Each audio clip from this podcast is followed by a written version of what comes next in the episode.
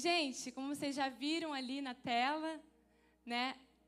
Para quem esteve aqui no domingo passado, viu que o Reinaldo pregou sobre chega de desânimo.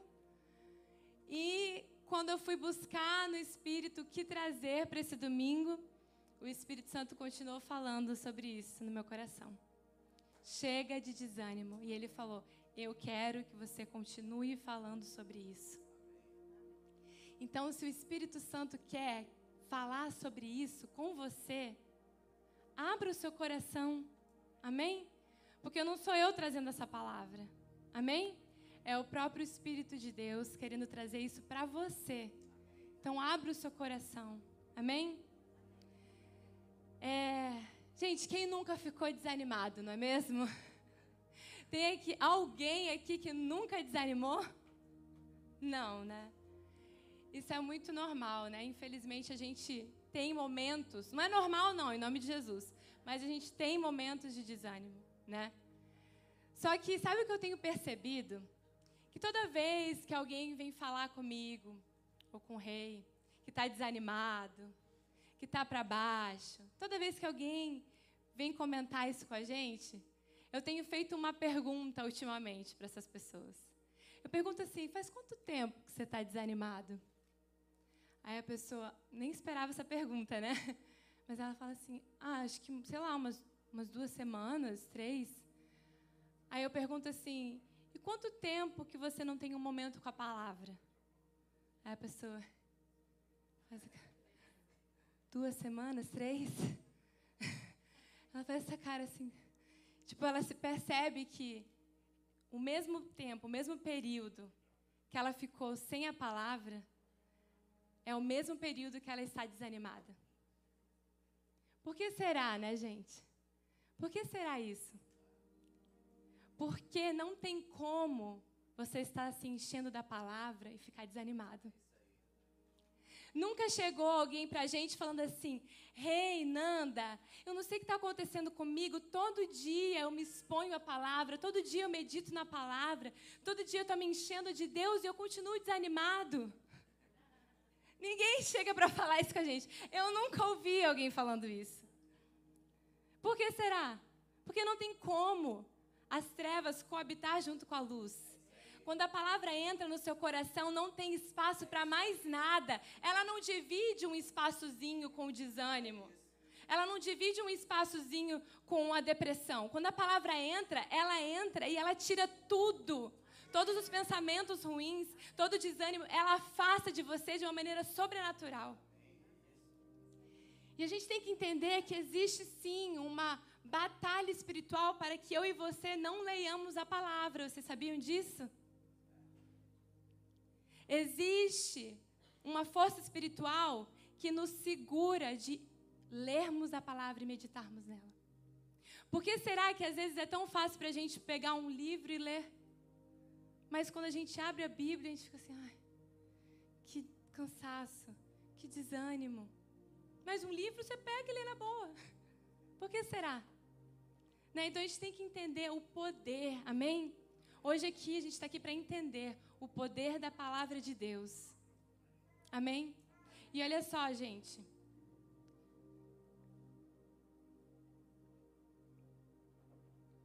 Esse tempo que você fica longe, afastado da palavra de Deus, a sua mente ela vai se encher de algo. Ela vai se encher de algo. Pode ter certeza disso. E o que que vai, se não é a palavra enchendo a sua mente com alguma coisa, o que que é? São os medos do mundo, são as incertezas, são o que as pessoas acham, o que as pessoas falam, o que você acha, o que você fala você vai se encher de alguma coisa nesse tempo. Amém? E é, preciso, é, e é por isso que a gente precisa entender. Eu coloquei aqueles dois caminhos ali, eu achei essa foto com dois caminhos, porque é isso. Ou você escolhe um caminho onde você resolve os seus problemas e vai terminar sendo desânimo, ou você escolhe um caminho que é a palavra. E esse caminho você já sabe o final você já sabe o que a sua vida vai fazer. Todo desânimo, gente, anota isso, todo desânimo vem de pensamentos errados. Todo desânimo é gerado através de pensamentos errados que é colocado na sua vida e no seu coração. Então a gente precisa evitar que esses pensamentos errados venham, porque quando ele vem, olha só, quando o pensamento errado vem, ele gera ações erradas também, ele gera perspectivas erradas e ele gera uma vida errada. E isso vai virando um ciclo. E aí, com a sua vida errada, você continua tendo pensamentos errados, que geram ações erradas, que geram perspectivas erradas, e você fica naquele ciclo que você não consegue sair dele. Mas o Senhor, Ele quer hoje falar ao seu coração que é possível sair desse ciclo de derrota em nome de Jesus. É possível a gente sair desse ciclo com a palavra e só com a palavra. Só ela pode nos tirar desse ciclo de desânimo, amém? Nesse ciclo de pro, problemas iguais. Você sabe aquelas pessoas que sim, até ela, por um tempo até parece que vai melhorar, mas aí volta o mesmo problema e o mesmo problema. Não precisa se identificar não, mas fala para ela, olha para frente, finge que não é com você. finge que não é com você. Mas o Senhor quer tirar você desse ciclo, em nome de Jesus. Amém? Vamos passar para mim? É? Eu estou sem um canetinha. Será que está com a Maria? Perspectiva. Depois, se puder trazer, eu acho que é bom, porque senão fica assim: vai, passa, não volta, vai, passa, não volta. Gente, eu estou falando aqui de pensamentos errados que geram perspectivas erradas. O que, é perspectiva? É como enxergamos a nossa vida. É como a gente enxerga as coisas. Como nós enxergamos as, a nós mesmos. Então, por isso que a gente precisa ter é, pensamentos corretos para que isso gere perspectivas. Como você enxerga as coisas ao seu redor. Como que você vê aquela situação? Como que você vê esses problemas? Como que você enxerga que vai sair daquilo? A gente precisa se encher de pensamentos corretos para que a gente possa sair, amém? Desse ciclo vicioso e ter perspectivas normais. E aí eu quero fazer uma pergunta para vocês. Como eu começo a ter pensamentos corretos? Como, church? Ninguém quer nem chutar? Como a gente faz para ter pensamentos corretos? Também, quem falou? Ah, meditando na palavra. Renovando a nossa mente na palavra. Você pode ter achado assim, poxa, achei que a Nanda fosse falar, sei lá, tipo assim, uma coisa que eu posso comer de manhã, de tarde, de noite. E aí começa a vir pensamentos bons. Ou então um remedinho que eu tome de manhã, assim que eu acordar, e aí ele vai me trazer pensamentos bons, mas não. Só tem uma única maneira de você se encher de pensamentos corretos e é através da renovação da sua mente na palavra. E aí você vai pensar assim: poxa, então eu tenho que ler a palavra para que no final da noite eu possa dormir tranquila, com a minha consciência tranquila? Não. A sua consciência é tranquila hoje porque Jesus pagou um preço, um preço para que a sua consciência seja tranquila. Não, você, não depende do que você faz, não depende de você ler a Bíblia para você conseguir dormir de consciência tranquila. Não depende de nada que você faça para que você possa dormir de consciência tranquila. Você dorme de consciência tranquila porque Ele pagou todo o preço e limpou a sua consciência para que você tenha paz sempre. Mas a gente quer ler a palavra porque a gente precisa disso. Amém? A gente percebe que a gente precisa disso. Eu estava falando com o Reinaldo, eu falei, amor, como a gente tem dificuldade de parar e ler a Bíblia, né? Eu falei assim, eu perguntei para ele assim, amor, se Jesus está em nós e a palavra diz que ele escreveu nos nossos corações a palavra de Deus, se já está dentro de nós a palavra de Deus, por que, que eu que eu tenho que ler a Bíblia? Eu estava instigando ele que eu queria saber o que, que ele estava pensando. Aí ele falou assim: Eu acho que é porque é assim, amor. A gente sabe que está lá. Mas quando a gente não cria uma intimidade com aquilo, quando a gente não começa a meditar naquilo. E o que, que seria meditar naquilo? É quando você, por exemplo, sai com uma pessoa para jantar. É quando você chama ela para ir no cinema, é quando você passa tempo com ela, aí é que você vai perceber quais os sonhos daquela pessoa, como ela realmente pensa, qual é o desejo dela, que direção que ela vai, não é verdade? Então a gente precisa gastar tempo com as pessoas para conhecer elas melhor, não é verdade? Então a gente precisa meditar a palavra para que a gente possa conhecer o, o coração do Pai, os sonhos dele para você melhor. Porque senão vai ser só algo que você sabe que está aqui.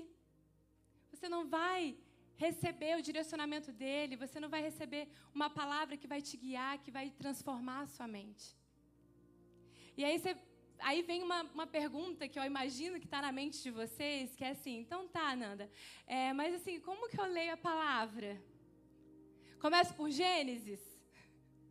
Porque todo mundo quer começar lendo a palavra para o Gênesis, não é verdade?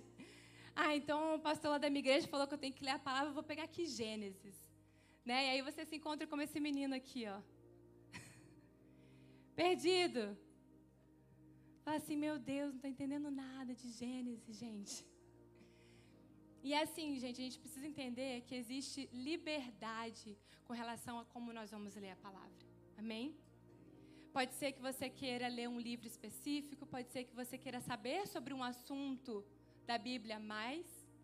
E aí você vai naquele livro, você lê. Enfim, tem diversas, diversas formas a gente ler a palavra. Eu sempre indico começar por João. Por quê? Porque quando a gente vai ler a Bíblia, a gente precisa ter. É, é engraçado essa palavra que eu vou usar agora. Cuidado. Como assim eu preciso ter cuidado para ler a palavra? Né? Sou estranho, como que eu preciso ter cuidado para ler a palavra? Só que assim, toda palavra ela é útil para ensino, amém? Como diz Timóteo. Só que a gente é um povo da nova aliança. Então a gente precisa ler a palavra no que se diz respeito a mim e a você. Porque quando se deu início à nova aliança?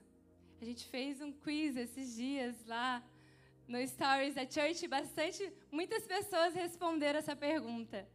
Quando se deu início? Quando se deu início à nova aliança?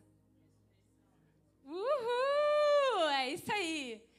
Na ressurreição dele.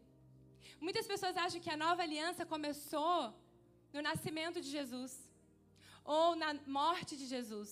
Não, a nova aliança se deu início quando ele ressuscitou.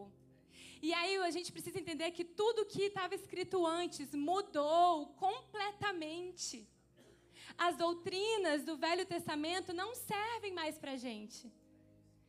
Jesus fez novo todas as coisas, ele fez uma nova aliança, onde a doutrina é ele, é o próprio Jesus. E é por isso que a gente precisa ler sobre a nova aliança, ah, mas eu não posso mais ler o Velho Testamento? Pode, mas primeiro comece a enxergar o que é para você. Porque se você começar lá por trás, a sua mente vai ficar muito confusa, gente. Você vai se confundir no meio do caminho. Então começa por João. João começa após a ressurreição de Jesus. Começa por João, porque daí você vai entender quem você é, quem Cristo é. E depois que você estiver muito certo disso tudo, você até pode voltar lá no Velho Testamento e perceber que o Velho Testamento eram sombras do que no Novo Testamento está falando. Amém? Então leia João, Atos, Romanos, Coríntios, Coríntios, Gálatas, Efésios, Filipenses, Colossenses, Tessalonicenses, Tessalonicenses, Timóteo, Timóteo, Filemão, Hebreus, Tiago Pedro, Pedro, João, João, João, Judas e Apocalipse. Uhul, só os crentes nessa. Só quem nasceu na church. Mas assim, é isso, sabe? Então tenha cria esse costume. E se você não tem uma Bíblia, gente, se você não tem uma Bíblia, em nome de Jesus, eu declaro sobre a sua vida que você vai comprar uma hoje, amém? A gente ainda tem, a gente ainda tem Bíblia aí? Veite se a gente ainda tem Bíblia, tem? Quantas a gente tem? Quatro Bíblias a gente ainda tem. Eu quero incentivar cada um de vocês, se você ainda não tem uma Bíblia, compre. A gente tem uma única, eu acho que é a mensagem, que tem aquela é, a, a, forma verbal de falar bem fácil para que todos nós entendamos. Eu incentivo. Não tem como a gente viver pelo que a gente acha. A gente precisa viver pela palavra de Deus. Amém? E não é com peso. Amém?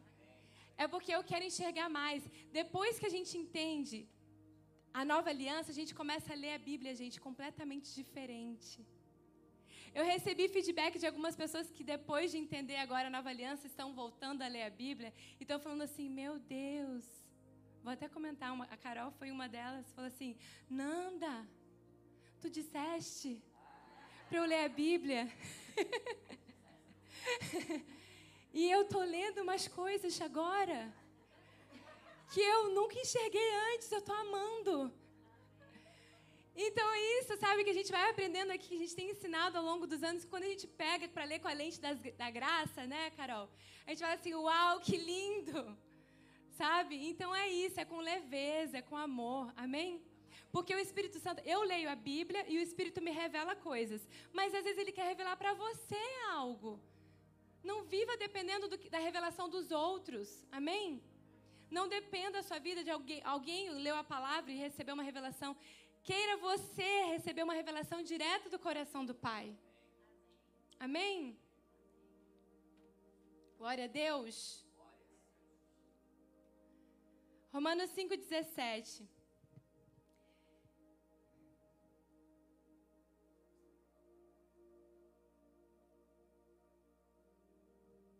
Se pela transgressão de um só a morte reinou por meio dele. Muito mais aqueles que recebem de Deus a imensa provisão da graça e a dádiva, né, o dom da justiça, reinarão em vida por meio de um único homem, Jesus Cristo. Gente, eu vou ler de novo. Se pela transgressão de um só homem, quem é esse único homem? Que Adão se pela transgressão de um só a morte reinou por meio dele, muito mais aqueles que recebem de Deus a imensa provisão da graça e a dádiva da justiça, esses reinarão em vida por meio de um único homem de novo, que é Jesus. Gente, se vocês têm vivido uma vida de desânimo, deixa eu falar com vocês agora. Se vocês têm vivido, pessoal online também, uma vida de desânimo, sendo derrotado pelo pecado, pela culpa, por suas emoções, pelo medo, pelas doenças, pela preocupação, pelos ataques de ansiedade, pela sua situação financeira ou por relacionamentos quebrados, você precisa saber que essa não é a vontade de Deus para sua vida. Deixa eu te contar que essa não é a vontade de Deus para sua vida. Quando a gente recebe a graça de Deus e o dom da justiça, nós temos o direito de reinar em vida. A gente tem esse direito, não porque você fez algo, mas porque Jesus fez algo por você. Ele te deu o direito, olha aqui, ele te deu a graça e a dávida da, da justificação para que você possa reinar em vida. O que é reinar em vida? É você se portar como um rei que tem domínio sobre todas as circunstâncias que acontecem na sua vida. Você tem domínio, você é o rei. Jesus te fez rei e sacerdote junto com ele. Para que você tenha o direito, é direito seu de reinar em vida. Acima de todas essas questões. Porque você não é mais condenado. Você não tem mais que passar. Algumas pessoas pensam assim: ah, porque eu sou condenado, eu sou miserável pecador. Então a vida é assim mesmo, Nanda. É dor e sofrimento. E é isso que eu tenho para minha vida. Não, não é isso que você tem para a sua vida. Não porque você fez algo justo, mas porque Ele te fez justo. Por isso você não teme mais ser condenado. E deixa eu falar uma coisa muito séria para vocês, gente. Muitos dos nossos pensamentos errados e atitudes erradas vêm de uma raiz de entendimento de condenação. Por isso que a gente prega tanto aqui que você não é mais condenado. A culpa não existe mais. Não tome para si uma condenação e uma culpa que não é mais sua. Porque a raiz de tudo, toda amargura, a raiz às vezes do medo, da instabilidade, das emoções, vem às vezes a gente ainda ter um, um entendimento que a gente acha que a gente ainda está condenado a algo. Olha só essa foto que eu vou compartilhar aqui com vocês.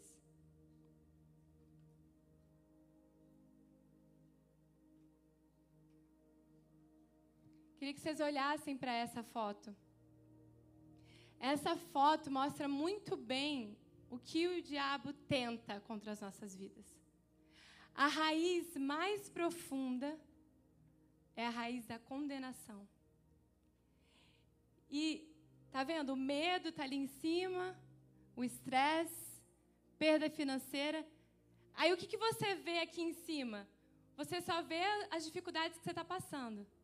Você vê o seu medo, você vê as suas incertezas, as suas preocupações, as doenças, mas lá no fundo, o que pode, o que provavelmente está gerando isso é porque você talvez ainda tenha uma mente de condenação sobre você. E isso vai gerando a condenação que você às vezes ainda aceita sobre você, te gera isso, te gera medo, te gera cura, te gera doenças, porque você não tem uma noção de que você foi liberto de todo pecado, de todo medo, de toda condenação, e você não precisa mais experienciar o medo, a culpa, as doenças, instabilidade financeira, emocional. Gente, nós somos um espírito. Eu e você, a gente não é um corpo nem uma alma, nós somos espírito, que temos uma alma e habitamos um corpo. Então, tudo que rege a nossa vida é espiritual.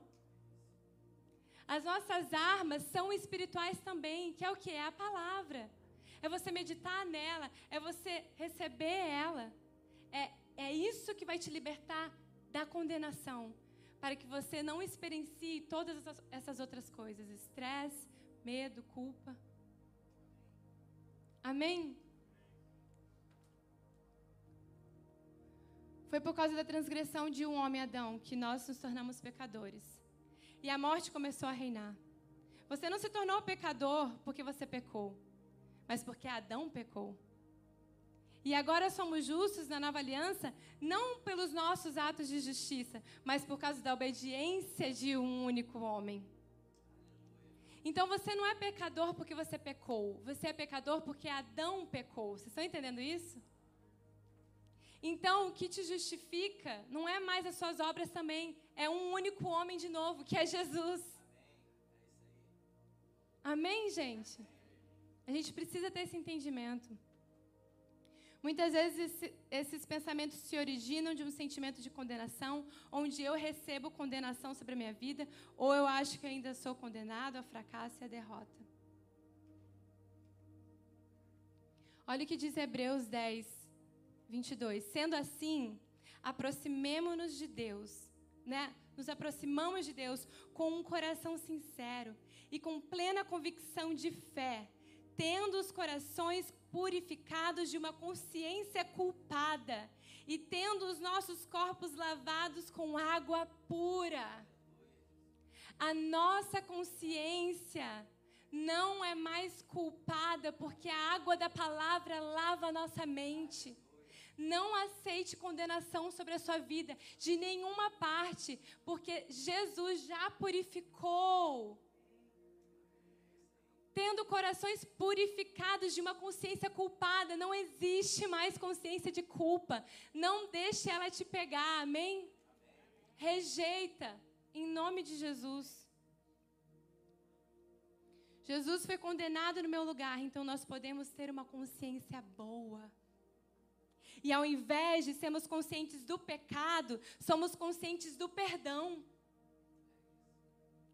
De que Jesus me deu autoridade para que eu não permita que as circunstâncias me mudem, mas que eu posso mudar as circunstâncias através do poder da palavra que opera em mim.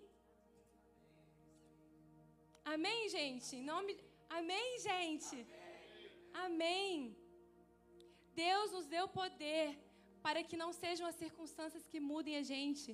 O poder dele que habita em nós nos capacita a mudarmos as circunstâncias que estão ao nosso redor. Amém? Romanos 8:37. Mas em todas estas coisas somos mais que vencedores por meio daquele que nos amou. Somos mais que vencedores por causa de Jesus. Gente, anota isso aí. Anota aí. Ah, gostei, Fregs. A Fregs está com um caderninho. Uh, é isso aí. Para depois a gente reler.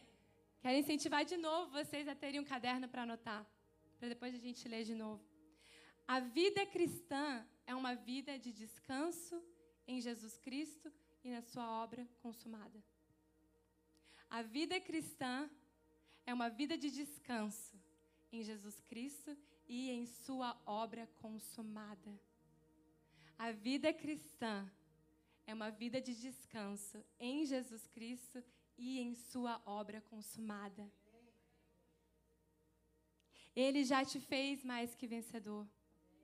Podemos achar, às vezes, que a gente está perdendo uma batalha, não é verdade? Muitas vezes o diabo quer que a gente tenha essa impressão, que a gente está perdendo uma batalha ou outra. Mas deixa eu te falar uma coisa: se você tem Jesus como centro da sua vida e a palavra, pode ter certeza que, independente do resultado, você é mais do que vencedor. Não deixe ele achar que porque parece que tá, você está perdendo uma batalha, que você é um perdedor. Não, você não é. Pode parecer que a gente está perdendo as batalhas, mas a gente confia no Senhor, confia na palavra dele e sabemos que todas as coisas cooperam para o nosso bem. Todas as coisas cooperam para o nosso bem. Você pode dizer isso? Levanta sua mão agora, em nome de Jesus, e fala: Todas as coisas cooperam para o meu bem. Amém? Vocês creem nisso? É isso. Jesus te fez mais que vencedor. Ele te deu o direito de reinar em vida. Amém? Então recebe isso. Vocês viram naquele versículo fala assim: aqueles que receberam a graça e a dádiva da justiça. Então não é algo que você vai conquistar, você só tem que receber isso. Receba. Res, receba. Não deixe de falar as palavras desse livro da lei, a, da palavra do Senhor, da Bíblia, e de meditar nelas dia e de noite, de dia e de noite, para que você cumpra fielmente tudo que está escrito. Só então, gente, só então. O que, que, tá, tá, que, que, que, que é? Só então os seus caminhos prosperarão e você será bem-sucedido. Fale e medite na palavra. Só então você, o que você colocar a mão vai prosperar. O que você quiser fazer vai ser bem sucedido. Porque, gente, deixa eu falar uma coisa para vocês: a prosperidade, ela começa aqui dentro. A palavra vai te transformar de dentro para fora. E a prosperidade que existe dentro de você vai transbordar. E aí você vai começar a viver prosperidade no seu casamento. Você vai começar a receber, você vai começar a transbordar prosperidade na sua área financeira.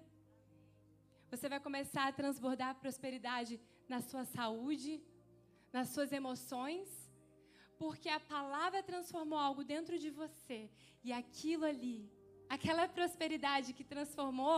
Vocês estão entendendo que prosperidade não é algo de fora para dentro? É de dentro para fora porque é próspera a sua alma.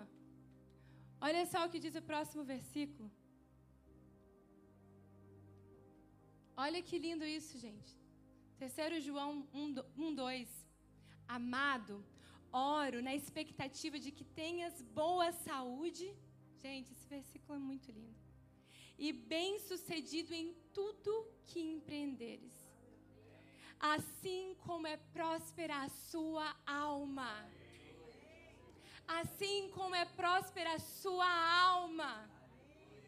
O que, que ele está falando? O que, que ele está falando? Que antes Antes de tudo, a sua alma é próspera. Por isso que tudo que você fizer Vai dar certo. Não tenta, às vezes, empurrar a situação com a barriga. Você mesmo resolver. Para, às vezes, leia a palavra, ouve o que Deus, que Deus quer falar com você. Porque a partir desse momento, tudo que você fizer vai prosperar. Muito melhor, muito maior do que a decisão do seu próprio braço.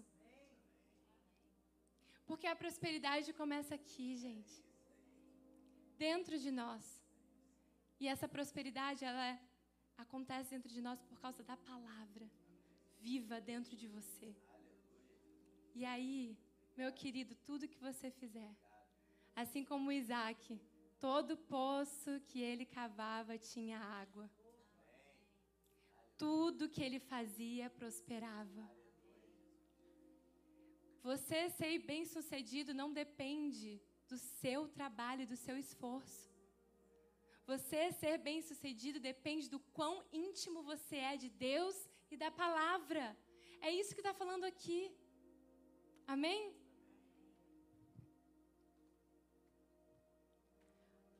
Gente, esses versículos aqui falaram muito ao meu coração. Muito. Muito. Eu espero que fale no coração de vocês também. Isaías, eu vou ler primeiro os três primeiros versículos. Eu já estou quase terminando, viu? É, vamos ler os três primeiros versículos e depois a gente vai ler do 8 ao 13. Os três primeiros versículos, olha o que diz. Meu Deus, é muito lindo isso. Venham todos vocês que estão com sede. Venham às águas. E vocês que não possuem dinheiro algum, venham, comprem e comam. Venham, comprem vinho e leite sem dinheiro e sem custo. O que está falando aqui, gente? Está falando da graça. Você que não tem nada para oferecer, eu quero te dar vinho e leite. O que é vinho e leite na palavra? Representa o que? Alegria, vida, vida em abundância.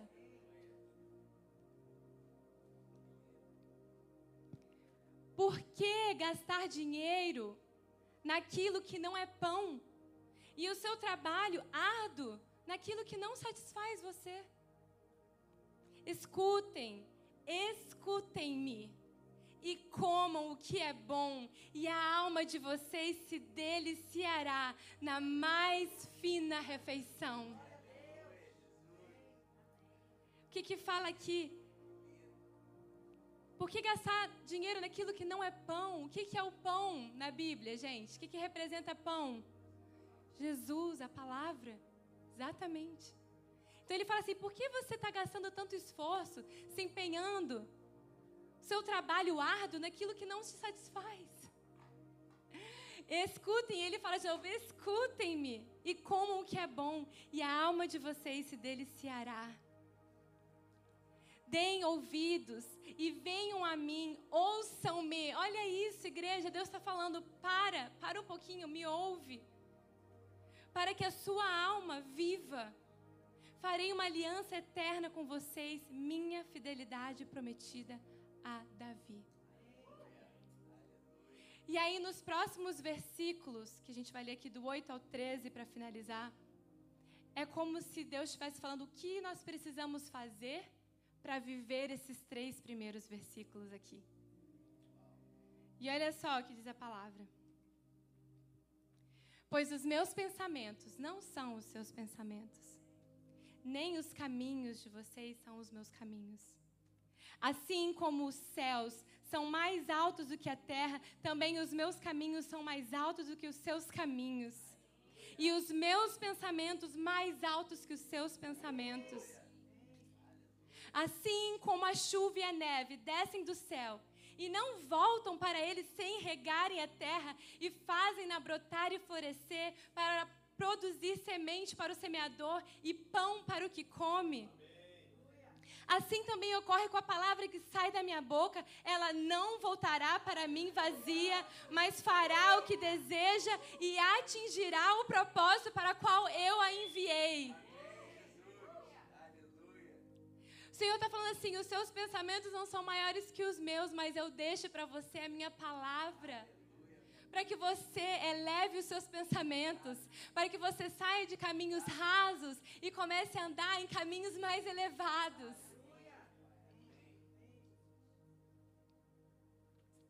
A minha palavra, para que ela mude a sua forma de pensar.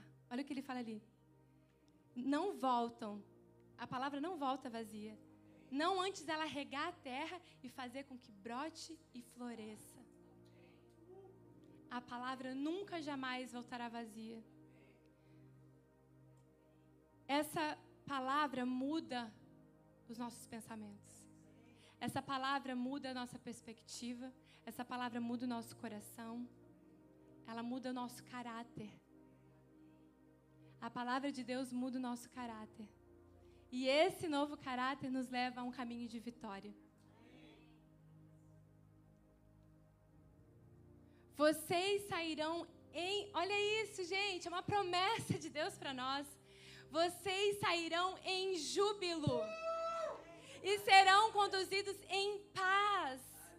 Os montes e as colinas irromperão em canto diante de vocês, e todas as árvores do campo baterão palmas. Meu Deus, o que, que são monte e colinas? O que, que, que é? Eu quero ouvir de vocês. O que representa monte e colina na palavra? O que é? Troubles. Gastando inglês dele. Todo inglês.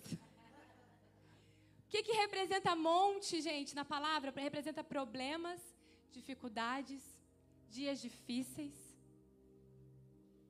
É isso que representa os montes na palavra, não é? Porque ele não fala, declare com a sua palavra, monte, vai-te daqui para lá. Não é isso? Então, olha o que a palavra fala, gente: que os montes e, a, e as colinas cantarão diante de vocês. Os problemas vão fazer assim, ó.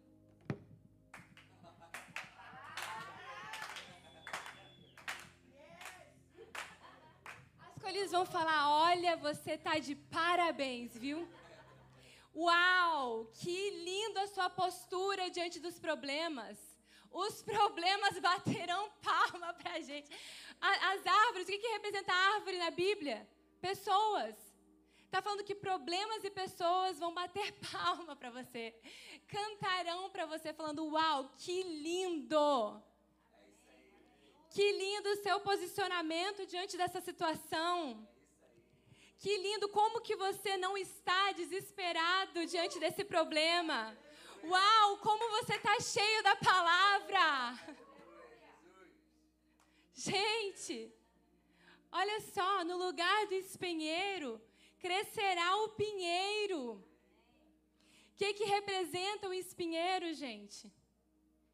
Dor, sofrimento, tristeza, amargura. E Deus está dizendo: quando você se apega à minha palavra, ao invés de espinheiro, nascerá um pinheiro. E o que, que é um pinheiro, gente? Pinheiro representa vida um pinheiro no inverno, por que, que a gente coloca. Por que, que a árvore de Natal é um pinheiro, gente? Por quê? Vou fazer essa pergunta agora para vocês. Por que, que a árvore de Natal é um pinheiro? Quero ver quem sabe aqui. Que, que, vocês, por que, que vocês acham que é um pinheiro a árvore de Natal?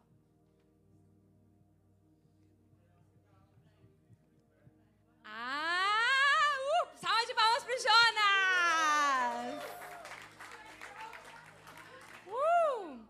Porque é a única árvore que sobrevive no inverno. As folhas dela não esmorecem, continuam verdes. O que, que representa o inverno, gente? Momentos difíceis, circunstâncias difíceis.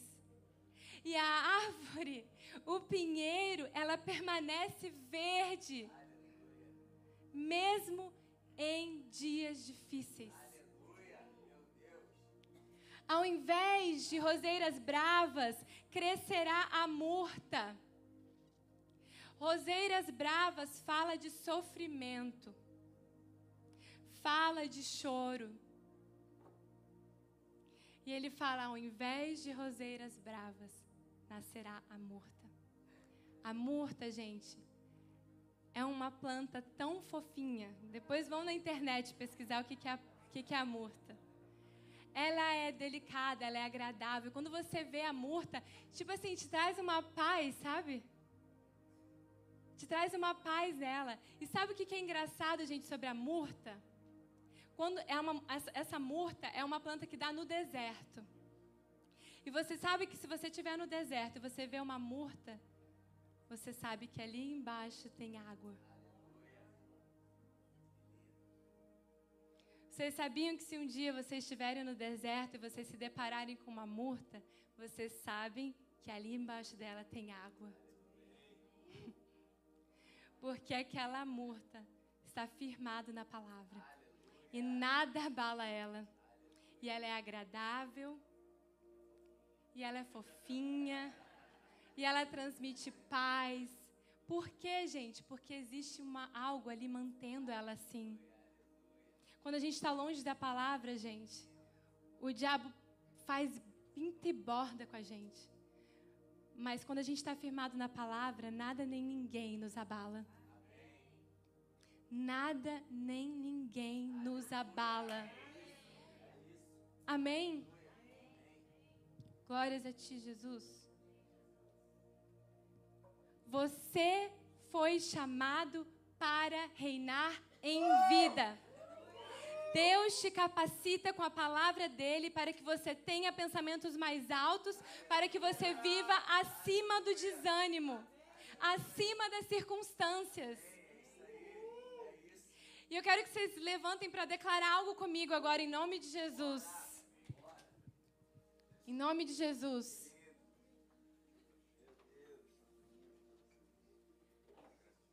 Quero que você feche os seus olhos. Se você puder, se você quiser, eu te convido a fechar os seus olhos agora. Não olha para ninguém que está do seu lado. Fala você e Deus agora. Feche os seus olhos. Coloca uma mão no seu coração e uma outra estendida para cima, em nome de Jesus. E eu vou repetir e vocês vão falar logo em seguida, amém?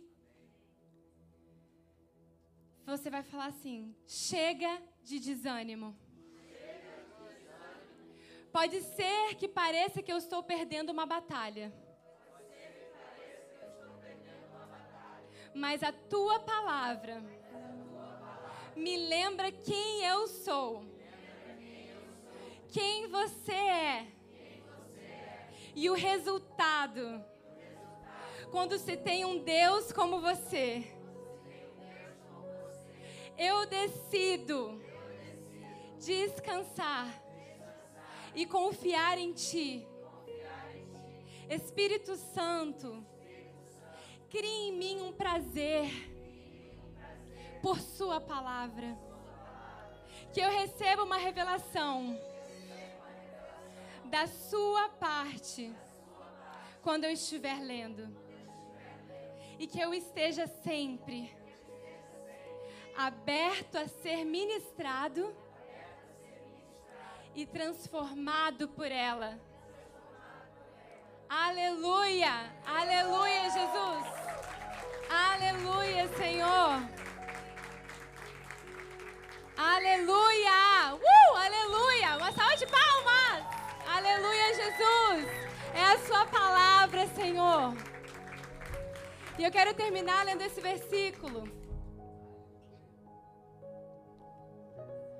Mas temos esse tesouro em vasos de barro, para mostrar que este poder, que a tudo excede, provém de Deus e não de nós.